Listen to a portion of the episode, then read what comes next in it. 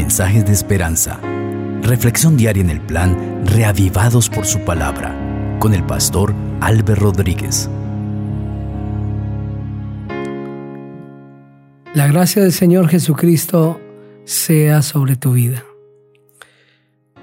Dejando la vida de Sansón, nos introduciremos a analizar la vida de otro hombre, el sacerdote de Micaía. Les invito para que juntos oremos para leer el capítulo 17 de jueces. Padre precioso, tu palabra siempre tiene un mensaje para nosotros y estamos listos para leer este texto. Enseña a nuestra mente y a nuestro corazón de tal manera que el mensaje sea claro en nuestra vida. En el nombre del Señor Jesucristo. Amén. La palabra del Señor dice, en los montes de Efraín vivía un hombre que se llamaba Micaía, el cual dijo a su madre, los mil cien ciclos de plata que te robaron, por los cuales maldijiste y de los cuales me hablaste, están en mi poder. Yo tomé ese dinero. Entonces la madre dijo, bendito seas de Jehová, hijo mío. Cuando él devolvió los mil cien ciclos de plata a su madre, ésta dijo, en verdad, por mi hijo he dedicado el dinero a Jehová para hacer una imagen de talla y una de fundición, pero ahora te lo devuelvo. Cuando él devolvió el dinero a su madre, ella tomó doscientos ciclos de plata y los dio al fundidor, quien hizo con ellos una imagen de talla y una de fundición, la cual fue puesta en la casa de Micaía. Este hombre Micaía tuvo así un lugar donde adorar a sus dioses. Hizo un efod y unos terafines y consagró a uno de sus hijos para que fuera su sacerdote. En aquellos días no había rey en Israel y cada cual hacía lo que bien le parecía. Había un joven de Belén de Judá, el cual era levita y forastero allí. Este hombre partió de la ciudad de Belén de Judá para ir a vivir donde pudiera encontrar un lugar. En su viaje llegó a los montes de Efraín, a la casa de Micaía. Micaía le preguntó, ¿De dónde vienes? El levita le respondió, soy de Belén, de Judá, y voy a vivir donde pueda encontrar lugar. Micaía le propuso, quédate en mi casa, y para mí serás padre y sacerdote, y yo te daré diez ciclos de plata por año, vestidos y comida y el levita se quedó. Le agradó pues al levita quedarse con aquel hombre y fue para él como uno de sus hijos. Micaía consagró al levita, aquel joven le sirvió de sacerdote y permaneció en su casa durante mucho tiempo. Entonces Micaía pensó, ahora sé que Jehová me prosperará, porque tengo a un levita por sacerdote. Amén. Dejando de lado la historia de Sansón, este juez de Israel y último de los doce jueces de Israel que muere de una manera prematura, dando sin muerte a muchos de los príncipes de los filisteos y debilitando a esa nación, pero también no de la manera como el Señor quería, nos permite comprender que cuando desobedecemos a Dios los resultados son nefastos. Y ahora dejamos atrás a Sansón, la triste historia de Sansón, de este hombre fuerte pero débil, y nos introducimos a la historia de Micaía y su sacerdote. El pueblo de Israel está enfrentando un gran mal, y es que no hay rey en Israel, no hay juez. El último juez ha sido Sansón, que juzgó a Israel durante 20 años y como no hay quien dirija, cada cual hace lo que bien le parece. Eso lo describe el versículo 6. Y en ese contexto es que debemos comprender esta historia. Micaía le devuelve a su madre un dinero que ella pensaba que había sido robado y la madre lo recibe y bendice a su hijo.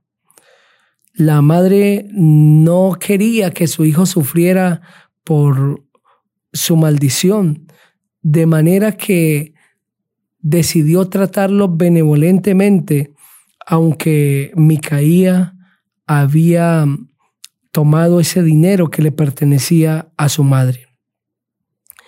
Pareciera que esa madre, pues como parte del pueblo de Israel, tenía un profundo temor hacia Dios, porque en el versículo 3 dice que en verdad ella había dedicado ese dinero a Jehová. Y nos permite ver este versículo que el voto de dedicación era para reforzar la bendición, de tal manera que su hijo no sufriera la maldición por haber tomado ese dinero que le pertenecía a su madre. Es decir, la madre, en medio de su amor por su hijo, no decidió maldecirlo, incluso ofreció parte de ese dinero a Jehová para que Dios le salvara a su hijo de la muerte. Ese es el comportamiento de una madre que ama a su hijo. Ella sabía que Micaía era culpable, que él había tomado esos mil cien ciclos de plata sin que le pertenecieran y su madre había maldito incluso al ladrón. Pero ahora cuando es su hijo, ella decide buscar la presencia de Dios y dedicar parte de ese dinero, 200 ciclos de plata, para Jehová, pero de una manera equivocada. Porque con ese dinero, esos 200 ciclos de plata, hacen una imagen de talla y una de fundición. Los israelitas habían caído en una religión monótona, baja, en la que se aceptaba la idolatría. Y esto es lo que sucede con Micaía y su mamá se acepta la idolatría y diciendo que este dinero se dedica a Jehová, se está desobedeciendo al Señor, pues se está violando directamente los mandamientos de Dios en los que se prohíbe el tener imágenes y adorarlas.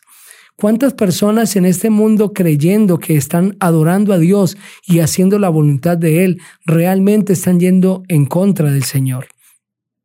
Necesitamos basar nuestras creencias en la palabra de Dios, porque de otra manera vamos a ser engañados por el enemigo y con la misma palabra el enemigo nos confundirá para hacernos pensar que lo que estamos haciendo está bien cuando realmente estamos yendo en la dirección equivocada. No solamente hicieron esta imagen de talla y una de fundición, sino que también Micaía eh, levantó un altar, hizo un efod, unos terafines y consagró a uno de sus hijos para que fuera su sacerdote. Pareciera que hay un temor en el corazón de Micaía y una búsqueda de Dios, pero lo está haciendo de manera equivocada.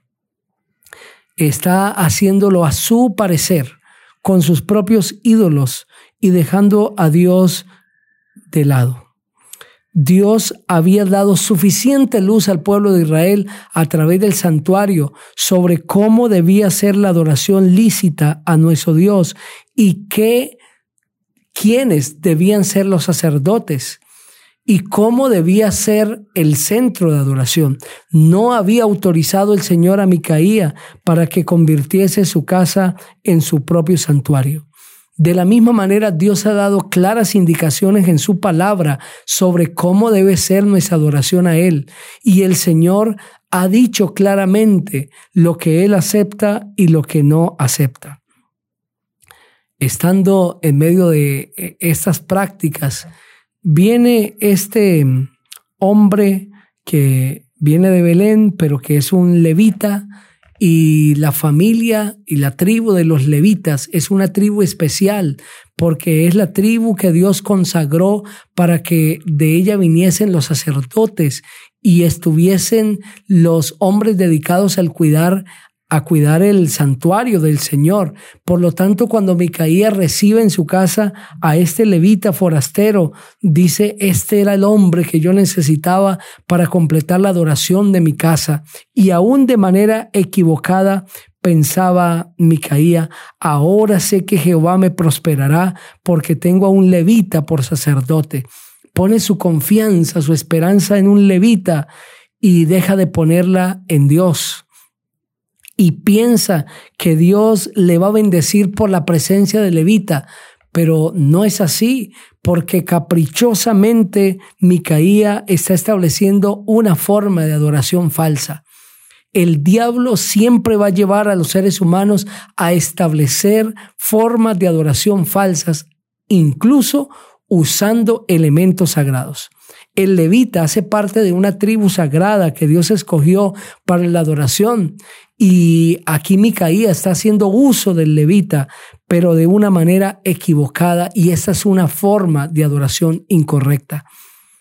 Hoy el mundo está lleno de formas de adoraciones incorrectas, que Dios nunca aceptará, porque aunque tienen elementos sagrados como la Biblia, la adoración, la alabanza, el temor a Dios y otras cosas, las personas la hacen a su manera.